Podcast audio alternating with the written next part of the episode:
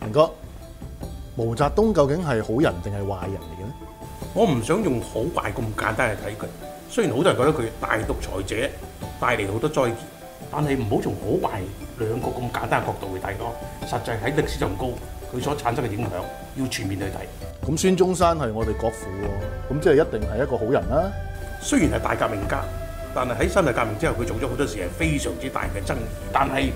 原來你再睇下佢喺辛亥革命之後，佢曾經係想將國土啊讓出去俾外國人支持佢革命，亦都係做咗好多嘢係做個人崇拜。呢個黨國嘅制度咁樣，咁呢啲要大家要了解咯，去爭論一下咯。咁點樣至可以客觀評價歷史人物呢？尊重歷史事實，理性去到分析，還俾佢歷史真嘅面目，去全面去睇呢個人喺歷史裏邊所做嘅事，所產生嘅作用，咁樣嘅評價先有意思。數風雲人物，還看歷史。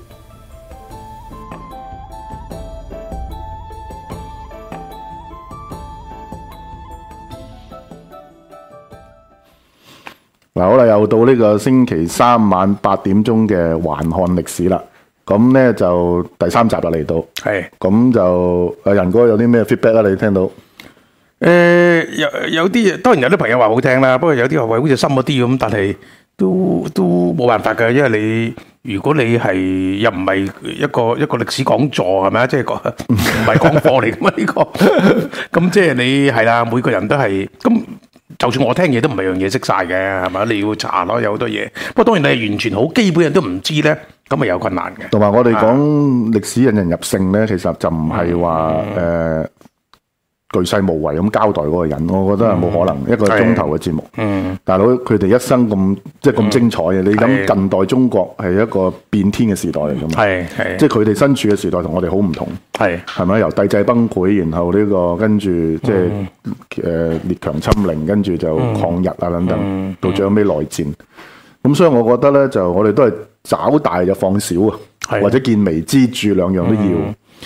刺激嘅大家思考啦，係係啦啦，咁咁就呢就一百年個嗰個中國所面對嘅劇變係嘛？同埋、我哋都有個出發點，都希望咧大家擺脱一啲所謂面譜式嘅評價，對一啲歷史人物、多啲從佢身處嘅時代，去睇翻佢做嘅決定係對定錯咧咁樣。咁、所以今日咧，我哋介紹呢個人物咧，我覺得係近代史上邊誒、呃起落跌宕係最戲劇性嘅一個人物嚟嘅。係我覺得甚至比孫中山、誒、毛澤東更加犀利，即係嗰個起落跌宕，就係蔣介石。佢都好多爭論嘅，有好多人都非常崇拜佢嘅，到佢即係死但係而家喺台灣唔掂啦，誒喺大家都台灣呢一拆晒佢代啲啊拆晒佢啲佢啲雕像，又係啊話咁時代二二係八事變就呢個係大獨裁者啊等等呢啲咁嘅嘢。咁老毛都好唔掂啦，有段時候都係咪老毛就好少少，我覺得 而家老毛喺文革之後都好唔掂啊，話晒呢個共產黨都唔敢鞭屍啊嘛，但係而家國民黨都唔敢惹呢個蔣介石啦，已咁經佢呢個本呢、個本土化就以去蔣化為一個手段係咪？國民黨在台係灣。嗯係啊，嗱嗱，咁所以諗下，佢曾經蔣介石係一個嗯即係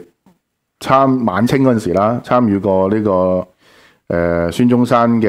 革命嗯革命活動啦，辛亥革命啦，跟住討袁啦，即係我哋上一集講呢個袁世凱嗰陣時，嗯跟住起兵討袁佢有份啦，跟住就東征北伐啦，嗯然後建立呢個南京政權，跟住清黨啦，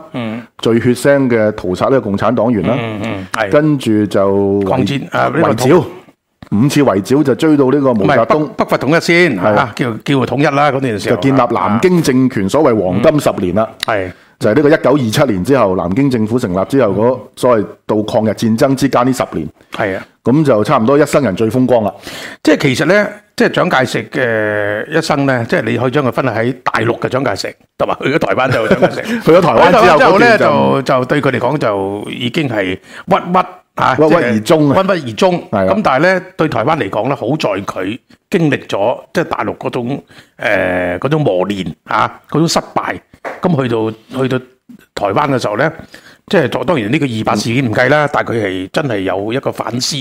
咁啊好啦，所以台灣嗰度比較冇咁冇咁 eventful 啊，即係冇咁多嘢嚇。咁但係咧喺大陸嘅蔣介石咧，就有三段時候啲值得講下。第一段就係佢少年嘅時候，即係換句上嚟講，即係話係喺即係誒誒早期當佢跟住國民革命嗰段時候，直接做校長。嗱，嗰段時啊間其實對佢日後嗰個性格好好緊要㗎都好緊要係啊相當緊要啊嘅。啊其實，咁我覺得咁第二段咧，或者講埋第二嗯段咧，就係講佢誒，即係呢個北伐啊、圍剿啊，以至到誒、呃抗戰啊嗯咁樣啊。咁啊，當然係第三段咧，即係亦都係佢轉折內戰嗯走向失敗，就係呢、個呢、個國共內戰嗰陣國時嗯共第二次合作，跟住內戰，內戰嘅失敗。咁或者先講講咧，其實後生嘅蔣介石咧就好特別嘅。嗯咁佢咧就係、唔算話書香世代啦吓，但係即係佢都係誒屋企都唔係話目不識丁或者完全係基層嗰哦，屋企佢阿媽啊其實呢個皇太夫人咧係係一個識嘢嘅人嚟嘅，係嗯佢係一個鹽商嘅家庭，係啊嗯係呢個奉化溪口一個鹽商嘅家庭。係咁咧就大家都要翻翻去嗰個時代咧，即係晚清嗰陣時，嗯其實咧就即係要提倡個西學啊、自強啊咁嗯樣。咁咧就佢就都係響應嗰陣時咧，就係有一種嘅所謂革命思想，就係係去自費去留學日本先嘅第一次係。係但係點知咧就入唔到軍校。嗯佢佢係本身係想即係行軍軍隊嗰邊嘅嗱，佢都係同袁世凱一樣，一樣係啦，佢係崇武嘅，因為嗰個時代係武將崛起嘅佢時佢代係嚟。崇武。雖然咧佢屋企咧係即係都教讀古書嘅，嗯所以佢咧都係個國學嘅基本修養咧都有一定嘅，即係基礎嘅嘢啊。嗯咁佢四書五經啊，嗰啲下文即係即係好多書基本嘢啦，係基啦本嘢佢係有讀嘅，所以佢有一個傳統嘅儒家思想嘅。啊嗱作為佢佢佢嘅啊特啊別在嘅地方咩咧？佢個人嘅性格好堅毅嘅。嗯，佢去第一次去咗之後，發覺原來要陸軍部保送係嘅學生喺清國嘅學生，先至可以喺日本咧就入讀呢個士官學校嘅。嗯嗯即係入入讀當時啊，最多中國留學生去，即係清朝留學生去嘅就係呢個日本陸軍士官學校。係咁啊就可以讀咗一年日文之後就翻翻去啦，翻嗯翻去大陸啦，就喺翻翻去浙江。咁咧就再考翻入去當時嘅即係陸軍部嘅獎學金啊，係就入保定軍校先，所以佢係、因為保定軍校咧入咗去保定先至可以由陸軍部保送去日本係嘅士官學校。嗯咁但係咧佢入到去保定之後，再去日本第二次去日本留學咧，都係入唔到陸軍士官學校嘅。佢只可以去到一個叫振武學堂，真武學堂即係係啦啲即係入唔到港大，就入呢個嘅叫做港 Hong Kong U Space 啊。或者誒或或者理工咧算唔算啊？嗰陣時候哦唔即唔係都唔算補習社嚟嘅啫哦其實補習社係係啊一個 military 嘅補習社校外課程一個叫做 軍誒軍事校外課程，校外課程嗯就叫振武學堂，就係俾嗰啲自費啊，同埋入唔到士官學校嗰啲。嗱，呢個對佢一生影響好大。嗯因為當時咧，你見到北洋系統嘅武將咧，嗯即係袁世凱下邊嗰五虎將咧，誒好多都係日本陸軍士官學校畢業嘅。係啊但係咧，蔣介石受嘅軍事訓練喺日本咧，大家有個錯誤嘅理解。嗯，其實佢係受受嘅訓練係一個兵仔嘅訓練嚟嘅，係冇所謂嘅戰略訓練嘅。嗯，所以咧，佢跟住振武學堂之後就去咗新潟縣嘅高田炮兵聯隊，嗰度咧就仲衰，就係、做咩咧？一個養馬嘅呢個士兵。嗯嗯就個工作，你睇翻日本人嘅回憶錄就係咩咧？即係同佢一齊喺新潟嗰啲日日軍咧，就係話佢係負責幫個馬咧，即係因為好大雪嘅新潟冬天嗰陣時，就幫佢哋擦熱個身啊！喂，咁佢諗起點做校長啊，大佬？做到黃埔軍校校 長，哎咁佢問邊得有料好，到？邊有問料得到好，問得好，啊呢啲叫做風雲際會，係就係叫做時勢造英雄。即係可能孫中山唔知佢咁冇料到嘅係嘛？嗱以為佢吓嗱，但係佢喺日日日本嘅振武學堂同埋喺呢個新式嘅高田炮兵嘅訓練咧，有幾樣嘢、對佢日後嘅影響好大。嗯，因為新式係一個日本最凍嘅地方，好大雪嘅。係咁咧，佢哋站崗咧，日軍嗰個訓練咧係要即係訓練嘅軍隊嘅意志啊，就算有兵仔都好啦，嗯你都要咧企喺度站崗咧係喐都唔準喐嘅其實。嗯咁咧就第二樣咧喺日本留學嗰陣時咧，佢就好受到日本軍隊裏邊咧一種嘅思潮影響。嗯呢種思潮係源自中國，就係、呢個王陽明嘅思想嗯嗯。喺即係理學，即係儒家宋明理學裏邊嘅王陽明思想。咁奇怪喎，其實呢啲都唔拉架嘅喎。嗱，唔係喎，日同你本嘅同戰 神啊，即係被視為日本戰神啊，啊嗯就係呢個喺日俄戰爭裏邊咧打敗呢個俄國軍隊嘅呢個東鄉平八郎，啊，就係王陽明思想嘅忠實信徒嚟嘅。乜洋佢就好受呢種日本軍事教育裏邊嘅陽明學所影響咁啊。咪真係難以明白。我讀個洋嗱有有就唔原因就唔係講呢啲嘢。 佢攞咗嗰個日嗯本軍事即係右翼裏邊對陽明學嘅詮釋咩咧？就係強調人嘅意志啊啦。呢、個同格物即係朱熹有啲分別嘅。其實楊王陽明嘅思想咧就係心學啊嘛，我哋叫做我哋心目大概講良知啊嘛，係咪佢係致良知天知天人合人一天人合一啊嘛。咁你同呢個打仗有幾大？雖然王陽明自己本身有時功，佢都係大兵㗎佢都係大兵嘅。係啊但係呢個同佢嘅心學啊，即係同佢都係唔係好大個嗯關係喎。嗱，但係你睇到之後啊，蔣介石有一樣嘢好特別嘅，佢係好強調。你睇翻嗱，蔣介石係咁多個近代史嘅人物裏邊咧，留低最完整嘅日記嘅人嚟嘅。係呢個人有啲 self discipline，係即係佢好佢幾有紀律嘅，每每日五點鐘起身，六點鐘就開始工作，跟住就寫日記噶啦。同埋幾嚴嘅。個人對自己對人哋自律同埋咩咧啊？反省啊，差唔多佢佢，譬如佢自己鹹濕咁啦，好色咧，嗱佢都會反省嘅喎。如果你睇個日記咧，而家喺誒 Stanford 嘅 Hoover Institute 裏邊咧，係公開嘅。二零零六年之後，即係阿宋美齡過咗身之後，應該就捐咗俾美國嘅呢個即係史丹福大學。咁好多學者都去睇過蔣介石嘅日記，好 impress 嘅，包括共產黨嘅官員誒、。呃不過不過咁，佢仍然嘅私德有都要批評嘅，應該慢慢慢慢再講啦。 即係即係好多人，即係有陣時講即係話尊奉儒家嘅人，好多嘢咧係假道有學有虛偽有佢虛偽性嘅，係嘛？真係有修養嘅人唔使講咁多。不過好啦，我哋唔講呢個。其實但係佢喺日本咧，其中一個最緊要嘅轉折點，佢人生就佢識識咗一個人，陳其美。係呢個陳其美咧好重要係係嘅一啦個人喺物國民黨早期嘅創，即係即係唔係國民黨，即係辛亥革命嘅一個元老嚟嘅，係咪啊？其實亦都係誒、呃可以咁講啦。嗯，孫中山咧就身邊咧就革命烈士就多，嗯，即係嗰啲吹水唔抹嘴嗰啲啊，譬如汪精衛啊嗰啲，嗯，但係真正有軍事才幹嘅嗱，辛亥革命其實黃興啦，嗯，但係黃興好快喺土原運動裏邊同孫中山分裂，嗯之後就遠走美國啦。係咁所以咧，跟住就變咗佢身邊軍事好倚重嘅就係呢個陳其美啊、朱執信啊、許崇智啊呢班人。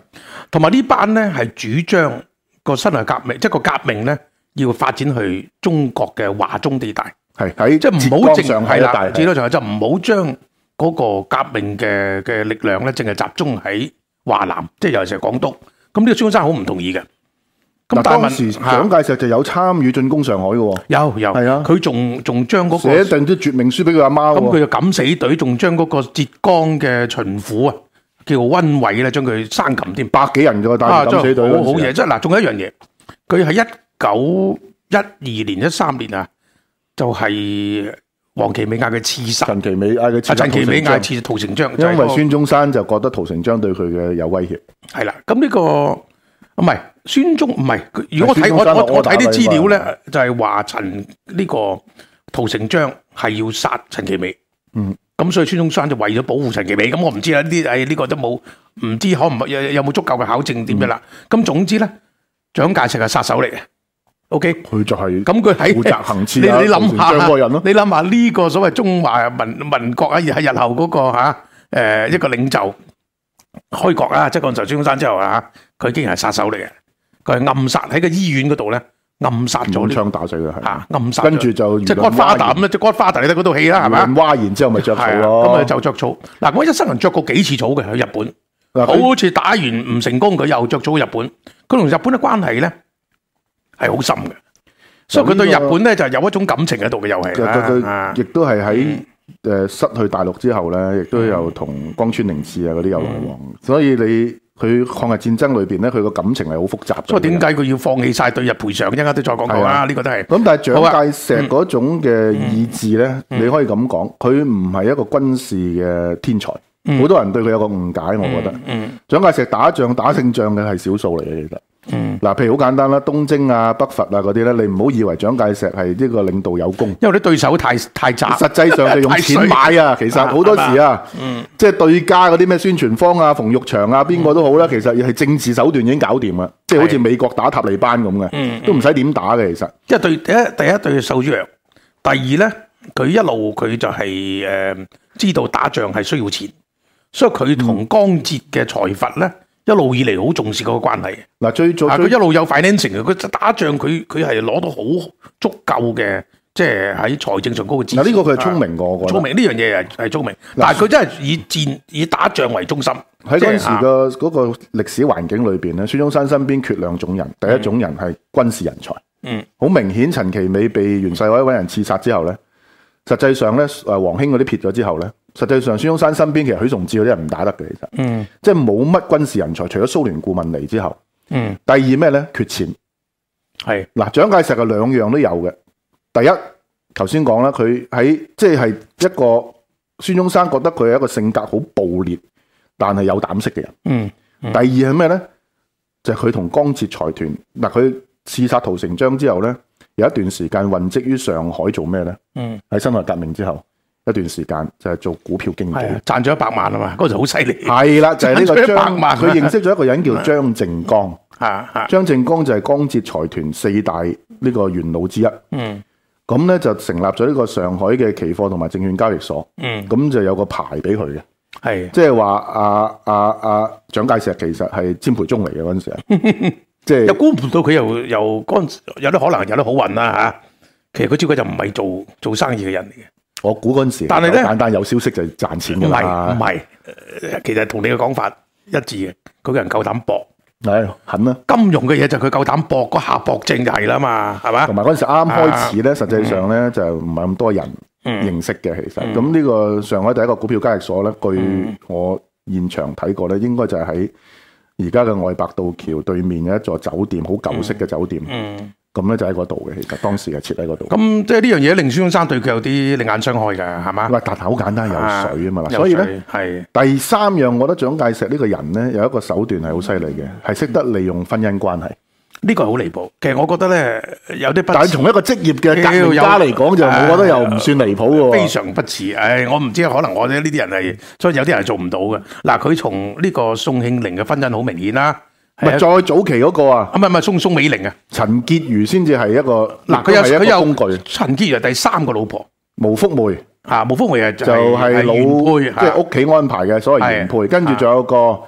係嗰陣有十係啊妾，有個妾係係啦。咁第三個就係係呢個喺啦啊，上海呢個永安大廈嘅北酒店裏邊結婚，就係呢個陳潔如。陳咁潔其如同佢結婚嗰陣時，你知唔知幾多歲啊？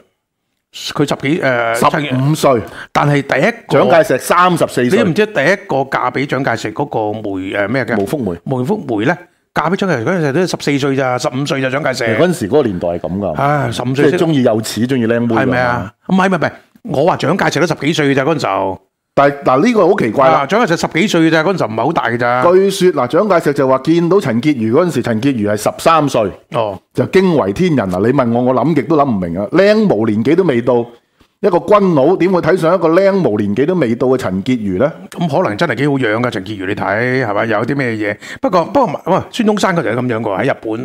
本，靚妹中意嗰個靚妹咪上嚟，啊佢漏水啊嘛 間屋，係咩？係啊，整水喉係啊，嗰嗰日咁啊整整下上埋下低就床嗌嗌個女上去，佢十四歲啫啊嘛哈，同佢上講話你漏水喎，咁同佢講講一大輪，嗲一大輪，跟住啊冇幾耐內求婚啦。哦，孫中山話啊我我咁有就哎我有條水喉想你整整 啊！咁足之就生咗個細路喺喺日本啊嘛。嗱呢個日本人嚇，但係佢陳潔如係有背景嘅。係最主要嘅背景係咩呢？幫蔣介石去做呢啲成就呢門親事嘅呢，就係、張靜江同埋個老婆。嗯嗯，陳潔如同陳張靜江個老婆就係呢、個差唔多係金蘭姊妹嚟。哦，咁所以呢，頭先我講啦，即係有啲嘢唔會無緣無故，一個冇背景，亦唔係革命功勳。嗱，你相對起宋教仁、黃興，嗯，同埋汪精衛，嗯，你諗下汪精衛係當年嘅黃之鋒嚟噶嘛，嗯，佢起朵嗰陣時係刺殺呢個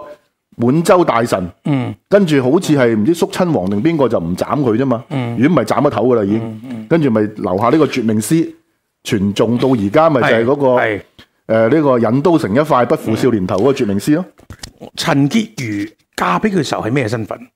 即係乜嘢嘅？冇噶，佢爸爸一個，唔係佢爸爸反對，乜嘢婚姻關係？妾侍啊？係妾侍，佢正佢室嗱，啊佢佢叫側房，側房即係即係妾侍啊係啊，即係妾侍啦，係嘛側？室啦，係啊，嗱，咁佢就好離譜嘅。當佢同呢個陳宋美齡結婚就係一九誒四一二大清黨之後，屌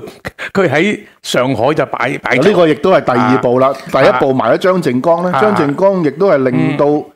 蔣介石有足夠嘅財政能力。嗱，係當時屌孫中山乜都冇，軍隊又冇，錢又冇，係係咪得個朵？係其實就話就話呢個即係所謂嘅辛亥革命嘅領袖，實際上就冇人俾面佢嘅根本係，即係嗰陣時得個朵嘅啫嘛佢。咁佢黃埔軍校都算叫做佢第一次係有實力咁啊掃平咗兩港啊，差唔多有有有一段時候，但係嗱，佢第一次咧，嗯係蔣介石令到孫中山另眼相看係咩咧？係陳炯明叛變。其實孫中山對呢個陳炯明咧，其嗯實嗰個嘅大家嘅感情都好深。係佢亦都曾經一度咧覺得陳炯明係佢軍事上嘅一個最大嘅力量。嗯喺廣東嘅呢個陳炯明。咁而當時蔣介石呢，喺辛亥革命討完之後呢，再翻翻嚟啦，陶成章事件之後呢，佢喺陳炯明嘅部隊裏邊呢，係做一個參謀。嗯咁所以陳炯明我睇得起佢。嗯但係呢，因為正正就係因為孫中山同陳炯明抹面呢，呢件事呢，令到孫中山本身呢，就係、呢，好需要有一啲身邊喺佢身邊嗱，你見到頭先有張相，孫中山後邊有三個人，一個廖仲海，嗯 exactly 喺佢後邊正中間嗰個係蔣介石，嗯再另外一邊嗰個係李宗仁。廖仲海大家都知啦，其實佢係國民黨嘅元老廖仲海就係廖廖輝廖輝嘅爺。家爺廖即係承志廖個承爸志爸老豆嚇，係呢個啦，俾人暗殺死咗，就收尾俾人暗殺死啊嘅俾國民黨右派暗殺死咗嘅。呢個本身係左派國民黨，咁啊國民黨裏邊嘅左翼，即係所謂容共派嘅呢個嗯係即係中堅分子啦咁。係咁就越軍咧兩邊，一邊就廣東，一邊就廣西。貴系嘅就係呢個李宗仁、白崇禧，嗯兩兩大軍閥。係咁實際上當時就發生呢個嘅永豐號事件，孫中山就走咗上個戰艦嗰度，然後就急 call 呢個蔣介石翻嚟，蔣介石就由上海飛奔落去呢個廣東，就係護駕。咁然後咧就打入咗呢個孫中山嘅核心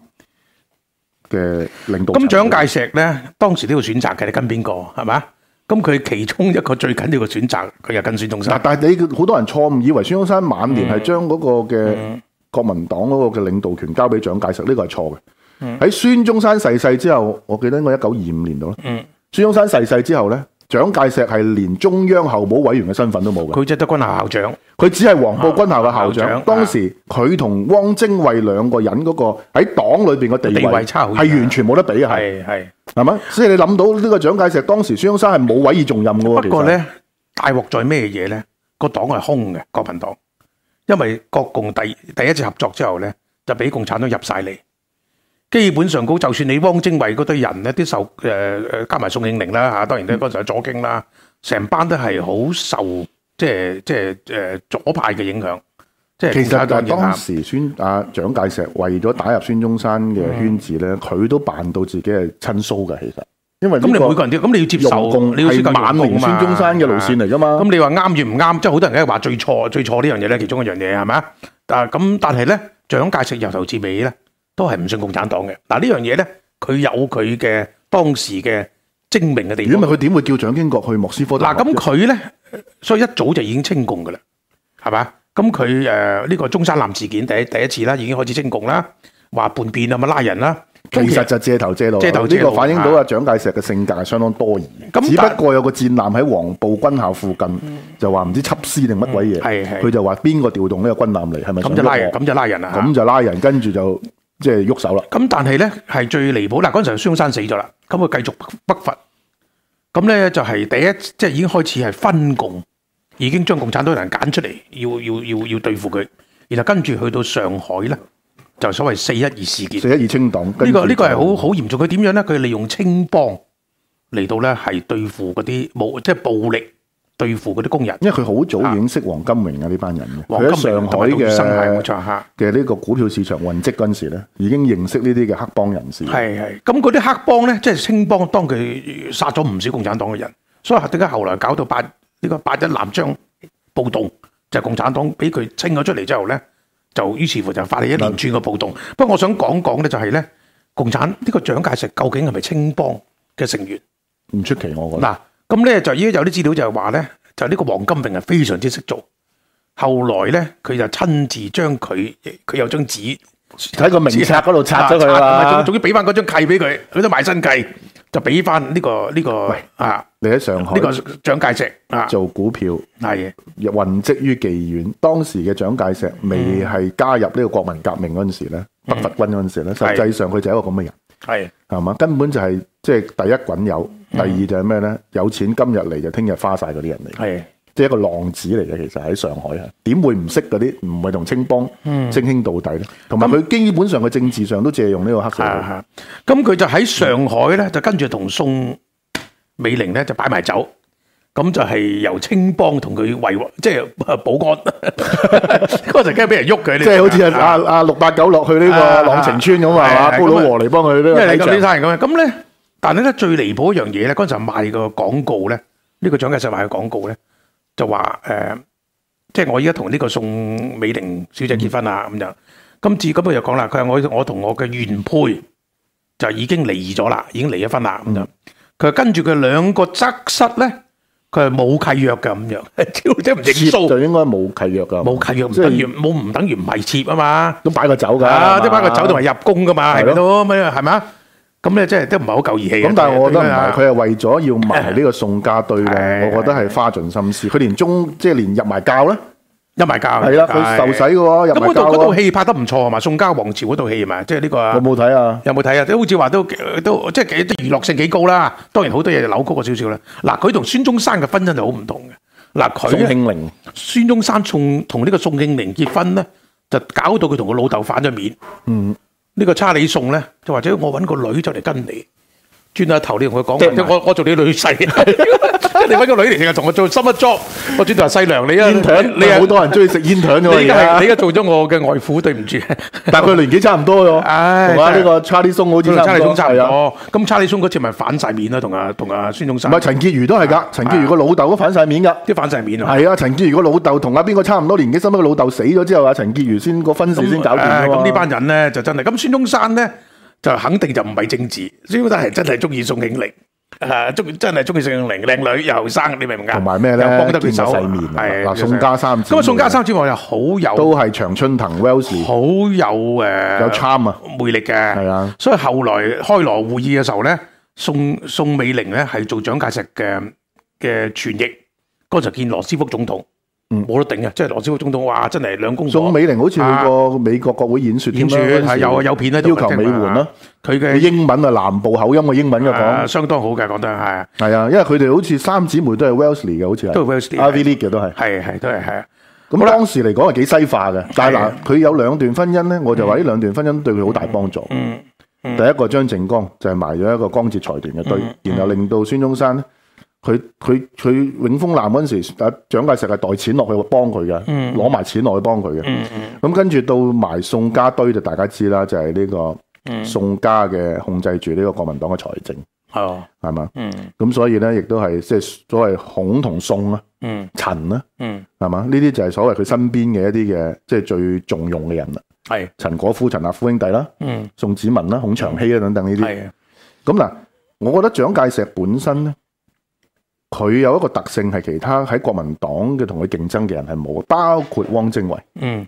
我覺得汪精衛係咩咧？汪精衛就係要即係因為成名太早啊，佢即係有一種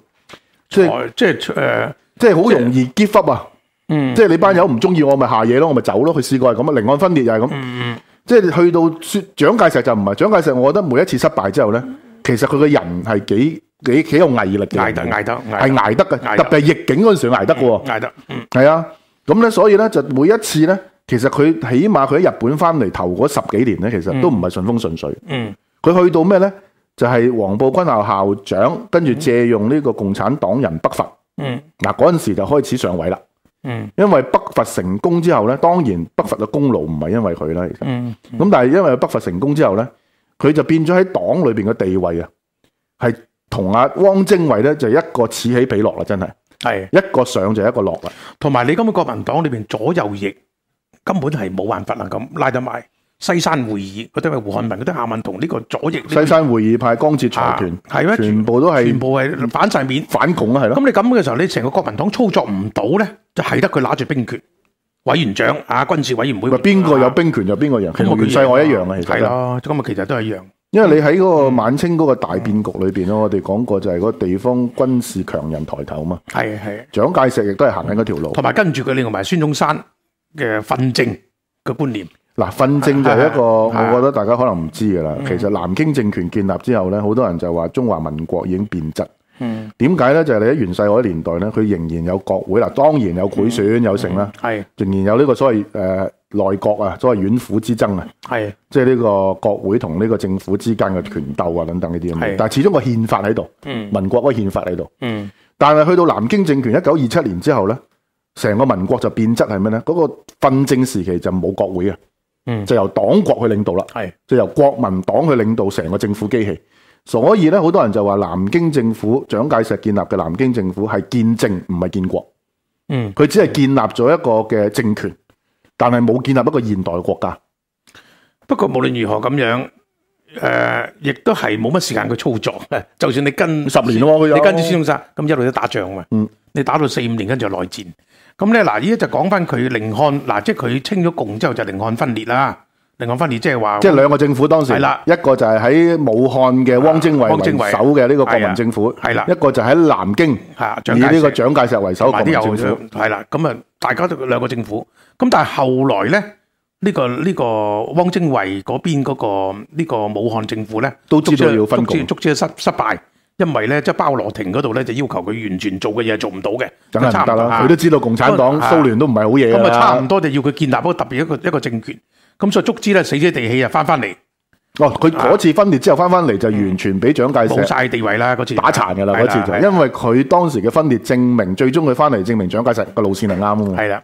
嗱咁嗯其實北伐咧係係一個點講咧係意料之外嘅順利，其實其但係實好同多蘇聯嘅軍事顧問好有關係嘅喎。啊咁嗱，咪而家但就吹捧就話自己係咪啊靠自己國民革命軍不啦。過其實際上唔係高好多都係都係冇打到嘅，你知道啦，即係除咗個中原大戰打嗰兩樣，咁其實佢冧尾好似係誒呢個鹽石山啊等等嗰啲下文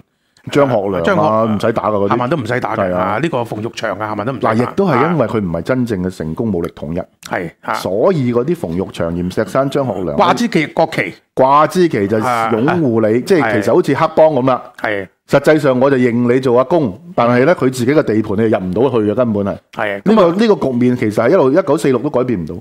咁呢個貴係更加係咁樣，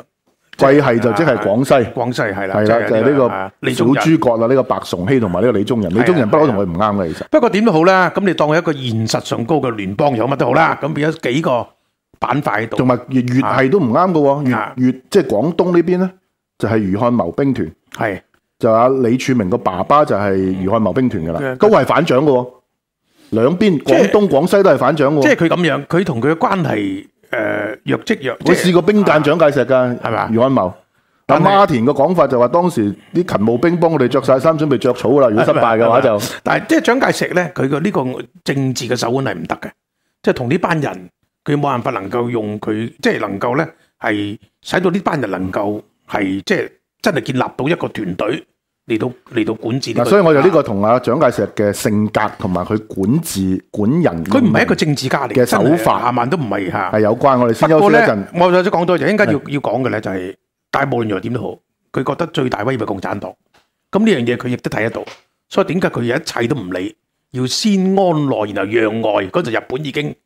蠢蠢欲動啦，已經又又又其實呢個係值得爭議嘅，我覺得究竟。啊咁日同蘇邊一個對中國嘅野心大？嗱呢個呢，好多時我哋睇淨係睇中日關係，嗯好多時我哋睇中中國近代史係唔睇中蘇關係，嗯而好多時日本嘅動作亦都係同蘇聯喺中國嘅嗰個 operation 有關。嗯嗯如果我哋唔係咁樣三邊去睇呢，包括張作霖、張學良，嗯包括蔣介石好多嘅決策呢，你係唔會知道個來龍去脈嘅好多嘢係係。。不過蘇聯當然係好重要啦，成個共產黨但係喺我哋教就嘅係。就係嗱，你留意下喺我哋教嘅中學嘅歷史裏邊咧， 係搣咗蘇聯個 part 嘅，其實淨係睇中日關係啊嘅，不過不過你知道成個共產黨嘅運作係靠開始係靠蘇聯嘅根本就係一個蘇聯靠錢嘅一個附庸附係咪啊？庸黨嚟嘅。咁同埋最根冧尾個內戰係靠蘇聯提供本軍事顧問咧，仲有同埋幾多軍費百幾個軍事顧問咁呢個啊一陣間講講蘇聯好重要嘅。不過好啦，一陣間翻嚟再講啦，又講嗰個圍剿嚇。啊喂，你平時食唔食咖喱飯嘅咧？誒，我成日都食咖喱